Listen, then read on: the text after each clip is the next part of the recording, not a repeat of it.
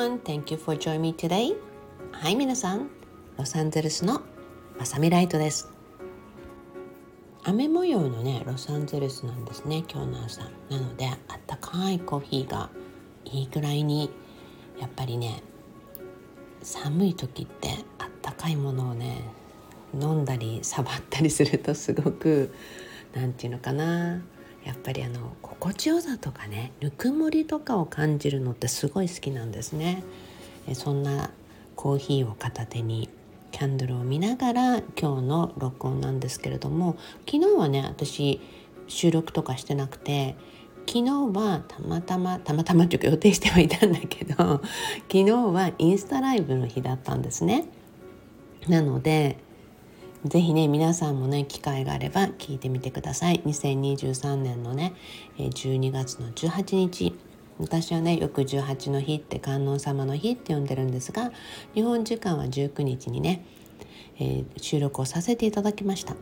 まあね ちょっと最終的になんか、まあ、ビジネスとか美容の話なのに最終的にこれスピリチュアルエンディングになっちゃって まあねやっぱり思ったように予想通り皆さんがスピリチュアルなところだけをすっごい記憶にしていてあの何を聞いても読んでもね一番自分が関心のあることとかその部分の言葉が人は必ず記憶に残るのねまあそんな感じでした。え今日はね皆さんがもう多くの皆さんがねすごい大好きな龍神との出会いのねお話の続きをしたいと思ってやってきました。まあね、3日とか3回に1回ぐらいは絶対この話を入れてあげたいなっていう気持ちはねいっぱいあるんだけどもその中にいっぱいいろんなお話もあってねあのこれからもとりあえず続けていきたいと思いますのででは龍神との出会い、えー、今日もお付き合いください私ねブログを2007年に始めていてそれから10年経ってこの龍神との出会いを書いているんですね。で私としてはねもっと早くに書いてたと自分で思ったんです。なのでちょっとびっくりしました。なぜならもう2017年の時点でこのお話ってその時からもう17年ぐらい前かなっていうぐらいのね、まあ、15年ぐらい前のお話になってくるんですけれども、まあ、今日はね2017年5月の6日に書かれた「新たな光と破壊」っていうところからねちょっと皆さんにご案内をしていきたいと思います。前回のねあのコールがライブを聞いて皆さんね分かるように交渉でね、まあ、交渉っていうかコンサルティングの依頼をしてきた方がいたんですよね。まあ、今回の中心役ですね。そしてね最後の別れ際に私「お子さんいますか?」って聞いてしまったじゃないですか多分そう話したと思うんだけど、まあ、私ではね何気に出た言葉なんだけどもやっぱりその時私の子供たちはまだ小さくてねやっぱり我が子っっていう存在がやっぱり大切なわけよね。そうすると私なんて我が子に会えないなんてもうとんでもないと思っちゃうからこの方に仕事の関係でねいろいろと出歩いてるっていうか海外に行くことが多いっていうことだったしまあもう危険も伴う仕事っていう流れもねそれまでの経緯も聞いていたのでということは絶対家族と一緒には過ごせてないんだなってって思ったんですね。それでもう今でも覚えてるんですよ。あのラウンジのね綺麗なソファーでコーヒーを飲んででではまたご連絡しますねっていう感じでね立って日本人ってご挨拶するじゃない？ありがとうございましたとかお辞儀とかその時に一つ聞いてもいいですか？お子さんとねいらっしゃいますか？お子さんと会えてますか?」って立ち話で聞いてしまってまあそれから私出張に行ったんですけどもうね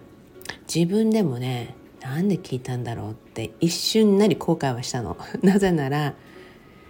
お子さんがいる？聞いてしまったら絶対私はイエスの返事をするよなって自分で分かっていたんですよね。でやっぱりねうーん考えました本当に。まあほぼ気持ちとしてもう答えは99%イエスで出ていながらも最後の1%でどこか断るチャンスはないかなってなんかきっかけを探してたような気がするんですよね。当時やっていた仕事って、まあ、海外コンサルティングとか海外事業コンサルタントっていうふうにね呼ぶ人が増えてきてまさに言葉通りでね海外の仕事とか交渉通訳とかそういったことを依頼してくるクライアントさんが多かったんですね。えまさかねそういう仕事ができるとかそういう仕事の流れになると思わないくらい、まあ、皆さん私のブログを読んでくださってたりいろいろこれまでもお話を聞いたことある人は分かるようにもうね二十歳結婚する前からそういったもう授業コンサルティングスピリチュアル的な感じでねこの子に相談するといいよって成功するよって来る人が多かった分そこからねあの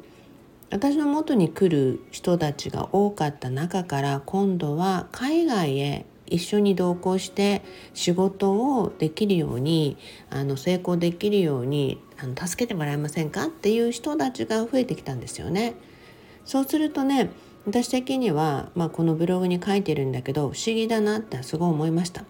だってね青いサンゴ礁に囲まれた沖縄ってね世界地図を見るとね載ってない時もあるんですよ。まあ、ほとんど点ぐらいでね名前とか沖縄とかなんて書いてない地図もあるぐらいそんな沖縄本島にね生まれ育ってその当時もねもうそこに住んでいた私のもとによく舞い込んできたなっていつも思うんですよね。でもねやっぱり私の視点っていつもどこにいても例えば沖縄にいて沖縄で生まれ育ったとしても常に私はグローバル視点っていうものが頭の中っていうかずっと根底にあって多分それはもう天使がもう世界のね平和とか地球のことを小さい頃から話していたことがことが一番の大きなきっかけではあると思うんだけども常にね沖縄とかもちろん沖縄であることが誇りではあるんですよ日本人であることも誇りなんですよでも沖縄がとか日本がとかそのここだけっていう考えを持ったことがなくて常に地球っていう規模で必ず地球の中にある沖縄とか日本っていう感じだったんですね。ちなみにねこの龍神との出会いってブログ上ではそのこのブログ記事「龍神との出会い」の記事のだいぶ前に書いてある「地球は」っていうシリーズがあるんですけどこの「地球は」っていうシリーズに出会う数年ぐらい前の話なんですね。だから今のこの龍神との出会いのこのエピソードの時点ではまだあの地球はに関するような出来事は起こってないんですよ皆さん。なのでねちょっと前後する流れで見ていくとね皆さんにもいいんじゃないかなと思います。まあねそんな中でね今回のお話っていうのはある一つの国ねこの国結構誰もが知っていてまさにねもうその頃からするとね20年ぐらい経ってるわけじゃない？もう20年経ってるのねそうするとね本当にうんあの時話してた通りの流れ展開その国の未来になりましたあの名前こそねちょっと控えさせてもらうけれども結構誰もがよく知ってる国で本当にあの急成長した国だと思います。まあ、その国は貧困国とか支援とか世界の子どもたち飢餓世界の格差未来悲しみいろんなことが混じっていたんですね。まあ、要はえこんなことが裏で行われてたのってこんなことの背景にね、まあ、要はもう苦しいけど飢え死にをする子たちとかいっぱい出たんだよなって思うと本当に胸が痛くなったしあのこれを引き受けた後なんかはもう本当にいろんなとこで、まあ、車に乗る直前とかこの窓を見た時にパッてあのやっぱりたくさんの子供たちが見えたりとかねそういう経験もしました。やっぱりねでもね悔しい思いをしたんだよねって本当ならこの国の復興とかに使われるべきお金がこんな風に流れていったんだと思うとこのお金の流れを元に戻すまたは本来の希望通りのものに戻さないといけないっていう仕事だったんです実はね。だからね実際にこれから皆さんは聞いていくことになると思うんだけどもまあ20年経ってみて今振り返ると本当に私たちがエネルギーを変えてこの国をこんな風にしたいって思った通りに実はなってます今。今あの改めてこの龍神との出会いを収録したことによってこうやって私も振り返ることにねでそれで今のお話を思い出したんだけどああ本当に20年経ってあの通り願った通りになったんだなっていうことはある意味大きな自信にもなっていくしなぜならこの世界をもっと良くしたいと思ってるところにじゃあ20年後確実に今思うこと今やっていることやろうとしていることが絶対に未来を変えるっていう確証にもなるなってまあ、そのためにねそういうことを知るために友人との出会いの、うん、収録をねすることになったのかもしれないって今ふっと思ってしまいました。ただねあのー、収録をしていてもね細かいところ具体的なことっていうのは正直この一般公開のねあの、ところでは本当の本当の細かいところまではねごめんね言えないところがあるんだけど、まあ、なぜなら安全とかいろんなものにすごく関わってくることなんでね。そうするとねあのこの時このその当時ね交渉先のリストの中にね人々のリストの中に私の知ってるミリオナーの方の名前があった。っていうねフレーズがあるんだけどこれは何かって言ったら、まあ、まず1にお金の流れを変えること霊的なお金の流れを変えることそして実際のお金の動きを変えることっていうものが一番分かりやすいって言って分かりにくいかもしれないけど、まあ、一番はそういうことだったんですよね。それが、まあ、もちろん数千億単位っていうお金になっていてもうだからこそその中で世界にねいるあのリスト候補みたいな人たちがいてねそのミリオネアの方々の名前がいっぱいあって、まあ、まあその時にねもちろん銀行の人とかいろんな人たちもね関わったりとかいろいろあったんですね。まあその時にねまあその当時はねまさか私がねそのメンターとなってその後15年にもわたりプライベート通訳をすることになるとはその当時は全く予想も何にも思わなかったそれこそ今年の初めに亡くなったメンターであるビリオネアの方の名前があったんですね。それで数名私が通訳をしたことのある人の名前があったんですよ。それを見てあ私はある意味やはりこれも一つの縁なんだなだからちょっと関わらないといけないっていうのは思ったんですね。なぜならどんな流れになるんだろうっていうのを見てもちろん、その知ってるビリオネアとかにも危険が及んではいけないってやっぱり思ったのでねそこでね実はその時に、まあ、ビリオネアと話すきっかけっていうのが実はできたんですね。まあ、その話の観点から直接ね彼を紹介してくれた人が間にいるすごい人がハワイにいてその方にね私こういうリスト今こういう仕事に関わってるんだけどっていうことを話したら彼に連絡をして彼から直接ねその当時って携帯とかもねまだ私あったのかな覚えてないけどあったあったあったから移動できてるの。ごめんごめんみんな。すごいその昔の話じゃないのに、まあ、お電話を直接いただいたっていうのが記憶として残っています。まあそんな中でねあの私としては一番危険なことに首突っ込まないことがベストだよねってもう何度も何度も書いてるんですね。でそうやりながらも99%と1%はなさっきしたじゃない？だからねなぜなら自分に来たものことって絶対いい縁があったりいろんなのがあってね。で私が例えばお掃除なんかもそうだけど誰かが汚しました。私が汚しました。でも掃除しなかった。ら誰かが掃除しないといけないわけよね。そうでなければその部屋とかその部分はきれいにならないんだよね。だから絶対に自分の目の前に来たことをやり残すってことは絶対にやりたくないっていうのが私のフィロソフィーでなぜならそのまま自分の子供に我が子に代々に残していくなんかとんでもないと思うんですね。まあそういうことをねやっぱり先祖の方とかいろんなとこでいろんな人たちは思ったと思うんですね。そういう人たちのおかげでやはりこの日本の復興とかいろんなところでやまあ、やっぱ生まれた、まあ、再誕生っていうものがいっぱいあると思うんですね。まあ、そうするとね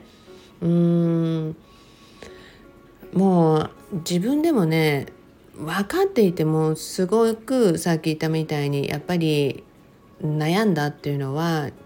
やっぱりお金の数字もそうだし危険とかいろんなのも伴ってねまあそんな中でねまあとりあえずいいやってうーんって考えながら悩みながら、まあ、その東京でのね出張があってでその帰りの飛行機に乗るためにねその日最後のフライトだったんですね。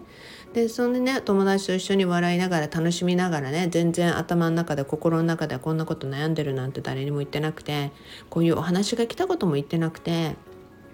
ね、それでね、まあ、とりあえずみんなでワイワイと東京の出張も終えてさあ沖縄に帰ろうみたいな。お土産も買ったし子供たちお土産も買ったし万事 OK みたいな感じでね。でそして腕にはねその1週間前に買ったばかりのあのパーストーンのブレスレットがあるわけですよね。まあそのブレスレットの話とかパーストーンの話が何で壊れるかなんてどっかでもしたと思うんだけど、ね、それがね1週間持ってたのでもうよしよしってあのこの調子で頑張ってくれ みたいな思ったんですね。2週間持たないのが私の中が多かったんで、まあ、本当にね、まあ、無料に輝いてました。すごい愛しいくらいのねパワーストーンでそしてね沖縄行きの最終便ってゲートからその日そのまま乗る飛行機じゃなくて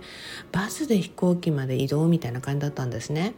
へえってもう疲れてるのにと思ったんです正直。で飛行機まで移動嫌だなって一瞬思ったんですね。でだって夜だしね確か寒い時だったと思うんだよね。ででそうしてねはいじゃあみんなでみんなでっていうかあのバスを降りて降りて飛行機のこの階段まで乗る階段までってちょっとほんの少しあるじゃない？30秒とか1分とかね。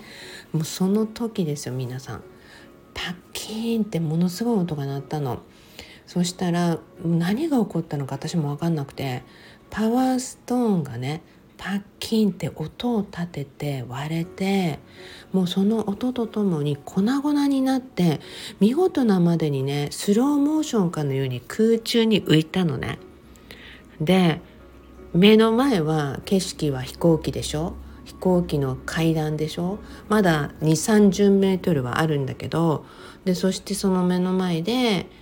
カバンを持とうとしたその瞬間だったんだよね。その瞬間にねあの